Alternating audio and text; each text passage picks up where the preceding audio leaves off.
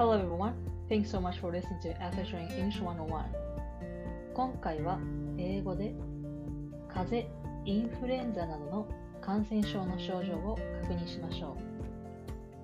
今回練習するのは次の3つです。1つ目、熱はありますか ?2 つ目、咳が出ますか？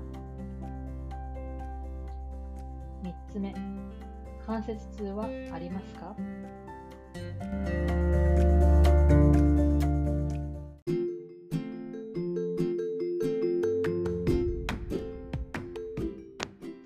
症状を持っているという意味で動詞の have を使ったり症状を感じるという意味で動詞の feel を使うことが多いです。熱は英語で fever 咳は英語で cough 関節痛、えー今回は痛みが関節の中にあるという意味で pain in your joint を使います。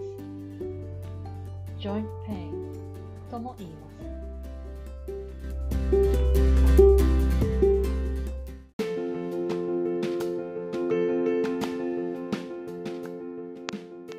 れでは練習してみましょう熱はありますか Do you have a fever? Do you have a fever? 咳が出ますか Do you have cough? Do you have cough? 関節痛はありますか Do you have any pain in your joints?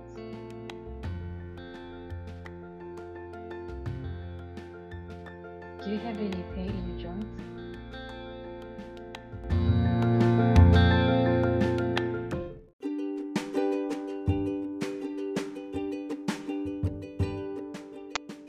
今回はここまでです。使用した会話文は Facebook ページに載っています。ぜひ参考にしてください。次回もお楽しみに。After showing English 101, my name is Alma.